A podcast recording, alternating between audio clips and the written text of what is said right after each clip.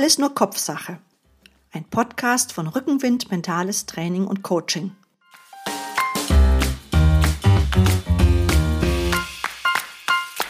Wie wir denken, fühlen und handeln, bestimmt unser Leben. Dieser Podcast beschreibt unterhaltsam und gut verständlich, wie unser Gehirn funktioniert und wie wir uns dieses Wissen zunutze machen können, um den Stürmen unseres Lebens widerstandsfähiger und gelassener begegnen zu können.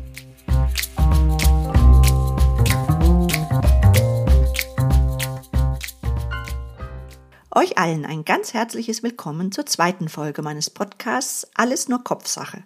Ich bin Eva Helms, Sportmentalcoach und Resilienztrainerin und möchte heute ein Thema aufgreifen, was vermutlich in unser aller Berufs-, Privat- oder auch Sportalltag immer wieder auftaucht der mühselige Kampf gegen den sagenumwobenen inneren Schweine.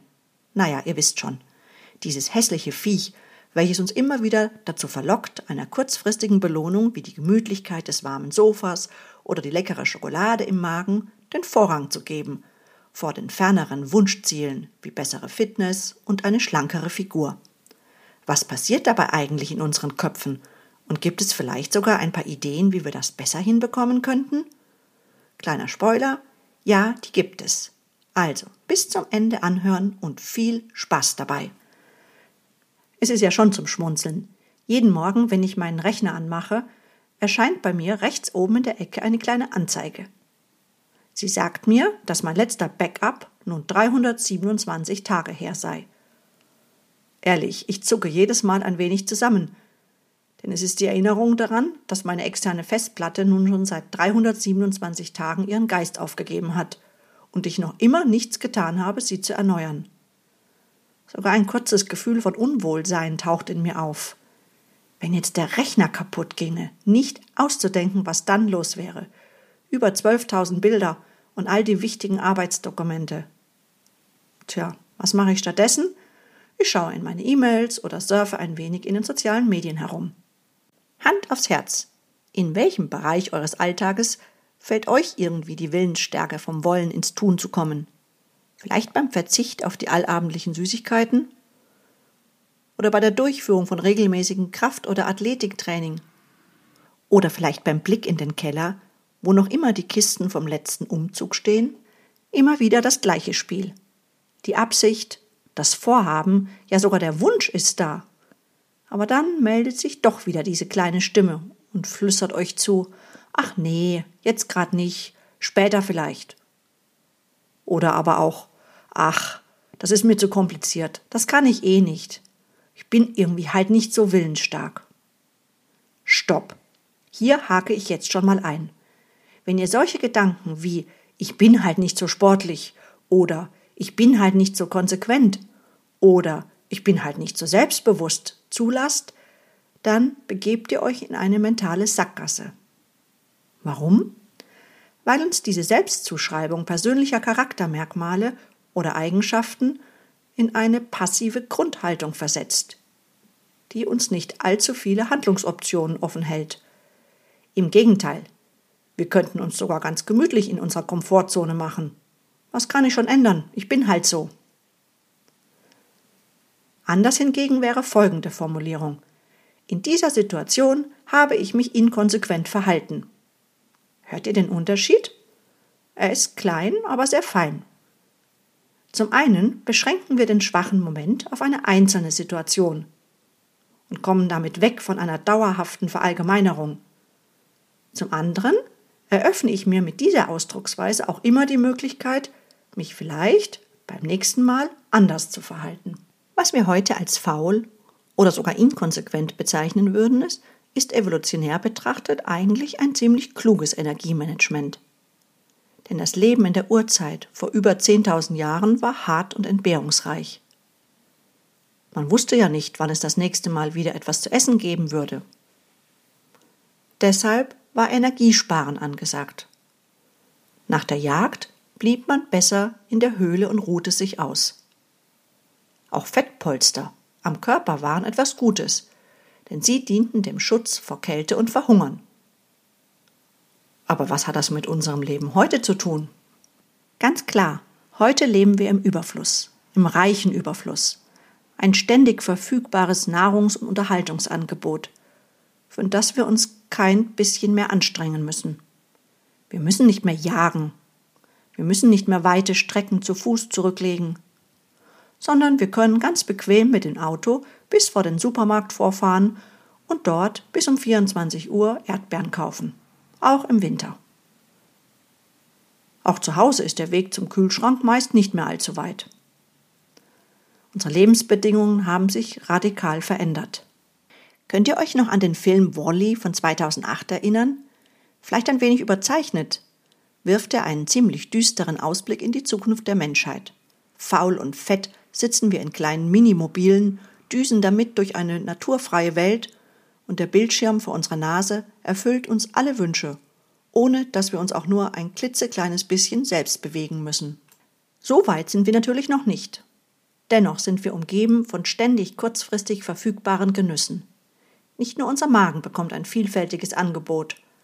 Auch alle benötigten Informationen sind blitzschnell zur Hand. Und nie war es leichter, Aufmerksamkeit durch das Posten eines Bildes oder eines Kommentares zu erhalten. Na, habt ihr schon eine Idee, wer sich damit schwer tut?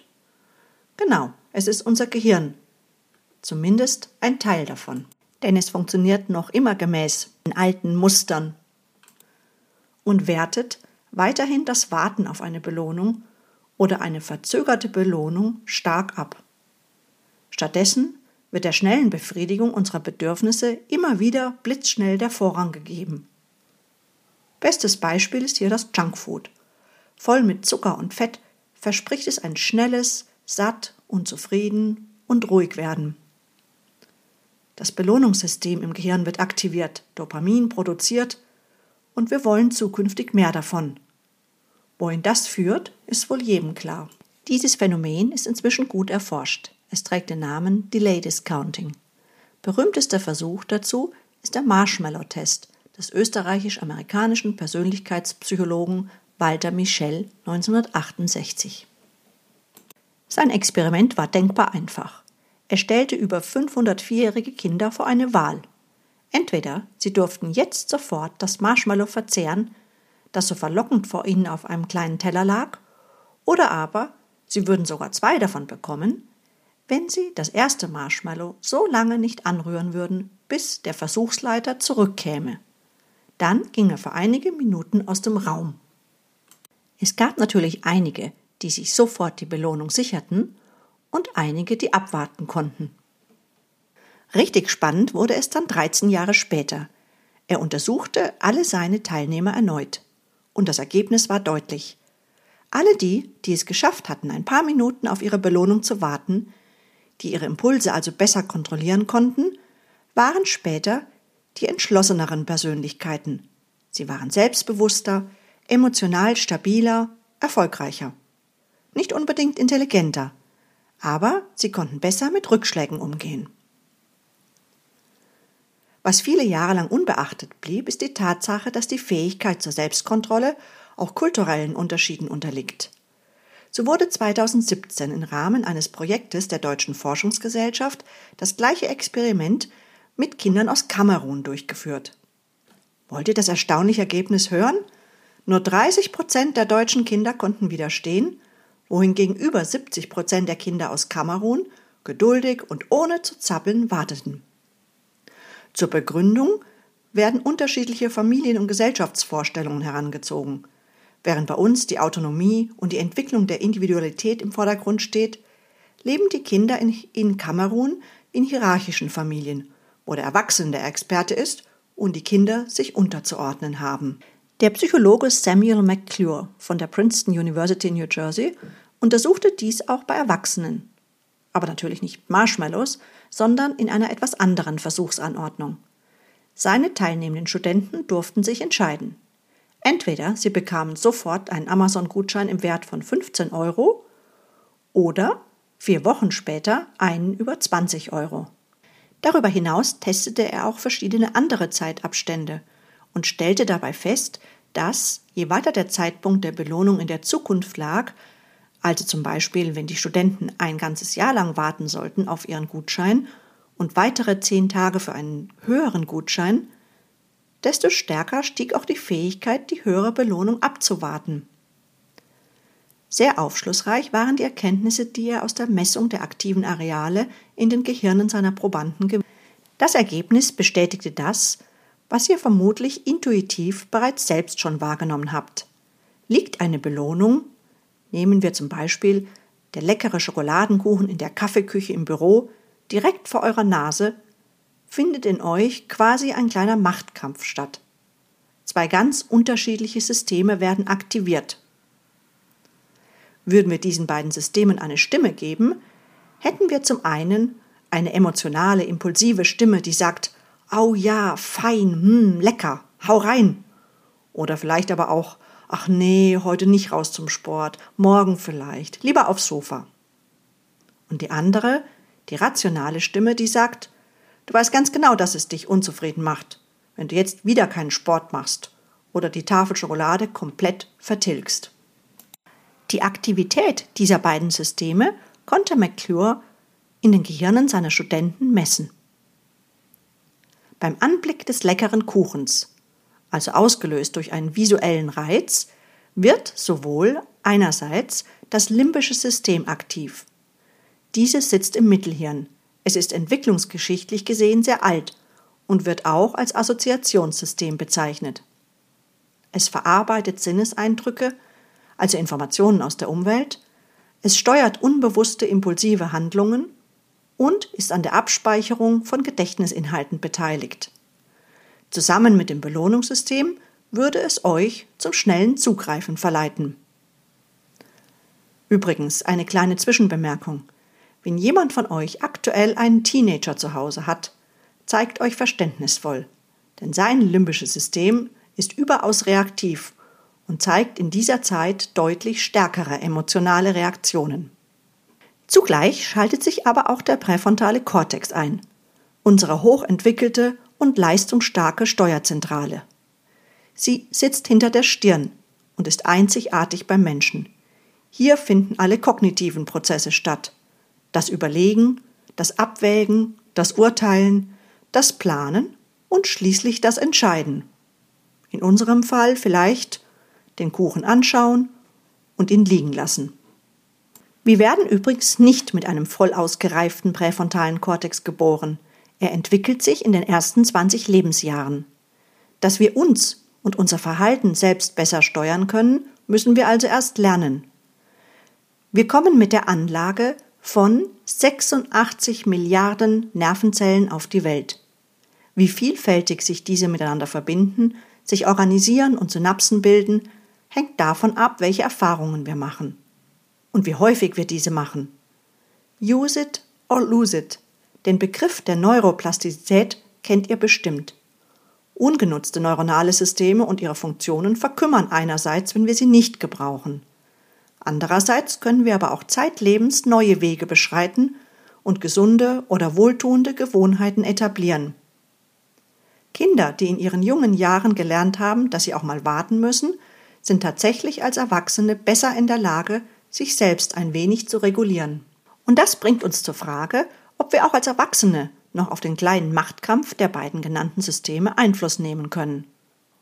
Und vielleicht ganz bewusst in manchen Situationen auf den schnellen Genuss verzichten, zugunsten einer späteren, noch größeren Belohnung, wie vielleicht die schlankere Figur, die bessere Fitness? Und wenn ja, was bräuchte es dazu an Fähigkeiten? An dieser Stelle möchte ich euch gerne noch einen Lesetipp geben. Eines meiner vielen Lieblingsbücher ist von Daniel Kahnemann, Thinking Fast and Slow. Der Nobelpreisträger für Wirtschaft spricht in dem Zusammenhang von schnellem Denken, also das spontane und impulsive, automatische Denken, und dem langsamen Denken, das bewusste. Mit amüsanten Beispielen zeigt er unter anderem auch auf, wie leicht sich das schnelle Denken auch mal irren kann. So, und was ich jetzt richtig gut finden würde, wäre, wenn meine kleine Beschreibung dessen, was, wie und warum in euren Köpfen passiert, wenn es um die Wahl zwischen einem schnellen Genuss jetzt sofort und dem Abwarten auf ein zeitlich ferneres, dafür aber vielleicht größeres Ziel geht, einen kleinen Aha-Effekt bei euch ausgelöst hätte. Also ich persönlich finde all diese Prozesse einfach unglaublich spannend und merke bei mir selbst immer wieder, dass mich dieses Wissen dabei nachhaltig unterstützt, auch anfangs unangenehme Dinge tatsächlich anzugehen.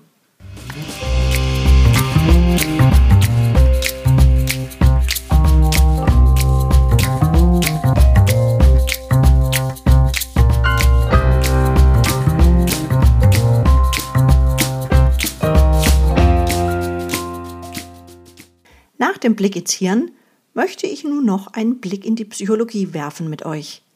Weil ich mich als Sportlerin natürlich ganz besonders für den Aspekt der Bewegung interessiere, habe ich ein bisschen recherchiert und dazu auch tatsächlich eine spannende Theorie gefunden. Sie stammt von Ralph Brand und Patty Ekekakis und wurde 2017 im German Journal of Exercise and Sport Research veröffentlicht. Die Theorie trägt den Namen Effective Reflective Theory, kurz ART, zur Erklärung von körperlicher Inaktivität und Sporttreiben. Sie untersucht die Vorhersagbarkeit von Handlungsveränderung. Folgendes Bild. Stellt euch vor, ihr sitzt nach der Arbeit geschafft im Sessel und jetzt blinkt auf eurem Handy eine Nachricht eurer Freundin oder eures Kollegen auf, weil ihr ja eigentlich zum Sport verabredet wart. Warum gelingt es nun manchen Menschen, sich jetzt nochmal zu einer Runde Joggen aufzuraffen und anderen wiederum nicht? Vereinfacht gesagt, wir reagieren nach einem Zwei-Prozess-Modell. Voraussetzung dabei ist immer, wir empfangen einen in diesem Fall sportbezogenen Reiz, zum Beispiel die Laufschuhe, die neben der Tür stehen, oder eben die Nachricht auf dem Handy. Erste Stufe. Spontan auftauchende Gedanken und Gefühle. Unser Kopf bewertet die Situation automatisch und affektiv. Das ist der Typ 1 Prozess. Auf Basis dieser Bewertung erfolgt eventuell und natürlich auch hoffentlich ein reflektiver Prozess. Das wäre dann der Typ 2 Prozess. Also kurz gesagt, erst die spontane Regung von Lust oder Unlust, dann eine genauere Überlegung. Infolgedessen bleiben wir entweder sitzen Will heißen, wir verändern unser Verhalten nicht oder wir stehen eben doch auf und ziehen unsere Sportkleidung an. In diesem Fall haben wir unser Verhalten geändert. Die Wahrscheinlichkeit, dass wir unser Verhalten tatsächlich ändern, steigt umso mehr, je mehr wir über sogenannte Selbstregulationsressourcen verfügen. Also hier auch wieder die Fähigkeit zur Selbstkontrolle.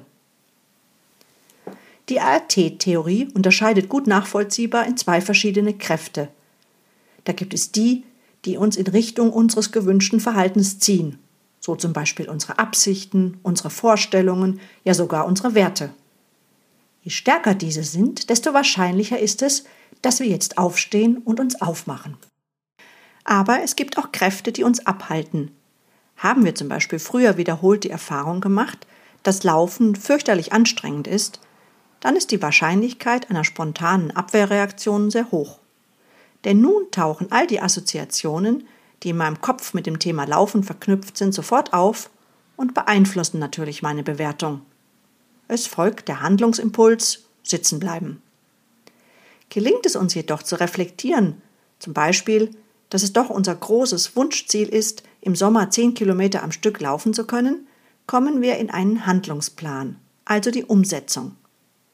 Die Wahrscheinlichkeit, dass wir tatsächlich vom Wollen ins Tun kommen, steigt mit dem Vorhandensein von ausreichend Ressourcen der Selbstregulation stark an. Nur eine Einschränkung gibt es. Wenn wir zum Beispiel müde oder gestresst sind, dann sind all unsere schönen Ressourcen aufgebraucht. Dann braucht es vielleicht erstmal eine kleine Pause, etwas zu essen, bevor es dann rausgeht.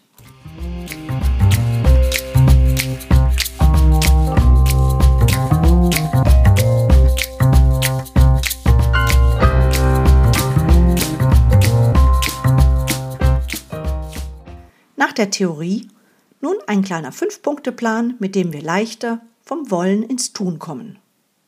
Erstens, stellt euch die Frage, was sind eigentlich meine Bedürfnisse? Was treibt mich an? Was bewegt mich? Setzt euch mit euch selbst auseinander. Lernt euch selbst besser kennen. Mit Hilfe einer Werteliste kann man herausarbeiten, was von Bedeutung ist für euch im Leben. Zweitens, vielleicht stimmt ja das Ziel und die Richtung, aber noch nicht die Rahmenbedingungen. In meinen Coachings stellt sich zum Beispiel oft heraus, dass einfach nur die motivierende Gruppe, natürlich möglichst auf ähnlichem Leistungsniveau, fehlt, um wirklich regelmäßig laufen oder Radfahren zu gehen. Oder auch die Frage, ob man eher eine Lerche oder eine Eule ist, also zu welcher Tageszeit man sich munter und fit fühlt.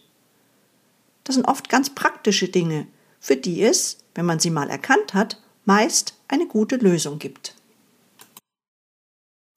Drittens das Ziel.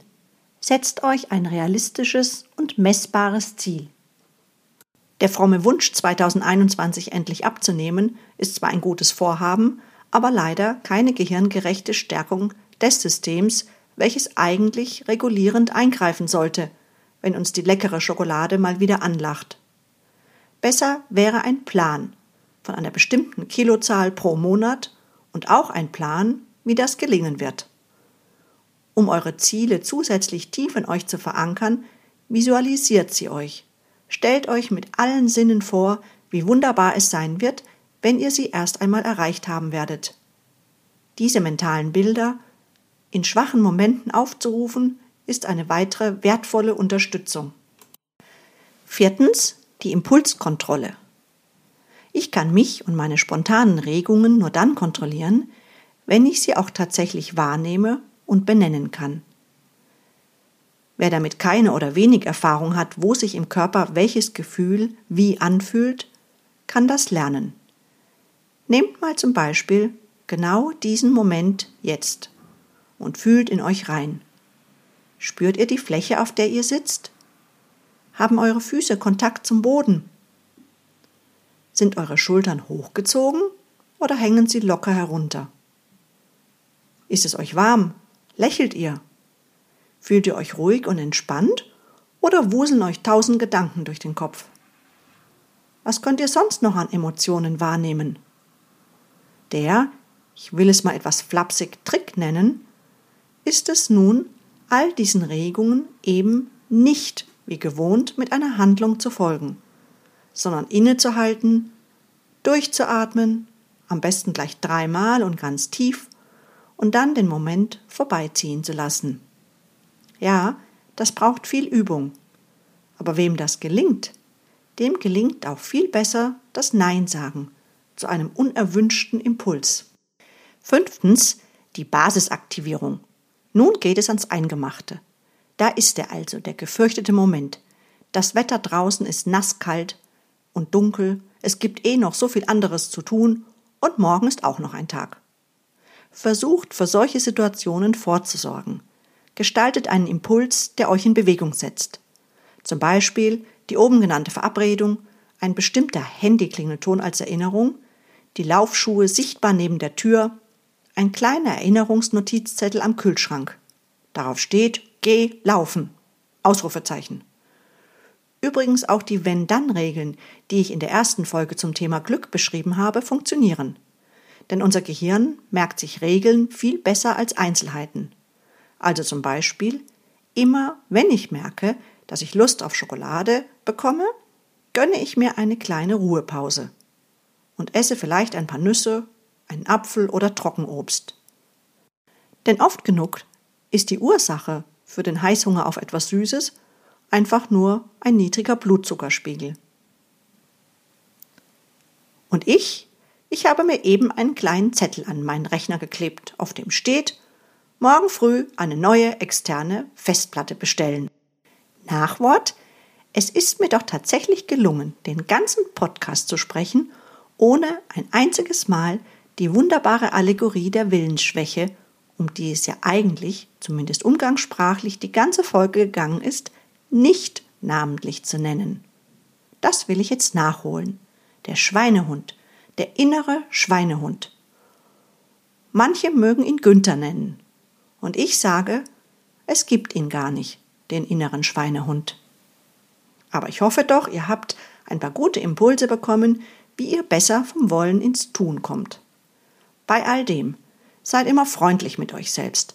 Das Leben ist kein knallharter Plan, den es irgendwie zu absolvieren gilt. Genießt mit allen Sinnen die Ausnahmen. Gönnt sie euch. Sie machen das Leben, den Alltag einfach bunter. Liebe alle, die ihr mir bis hierhin zugehört habt, ich wünsche euch ganz viel Erfolg und vor allem viel Freude beim Erreichen eurer Ziele. Denn es ist die Freude am Tun, die uns auch über lange Strecken trägt. Ich wünsche euch Freude beim Umsetzen, beim vielleicht auch mal einen Schritt aus der Komfortzone herauswagen. Und einen wunderschönen Tag. Eure Eva.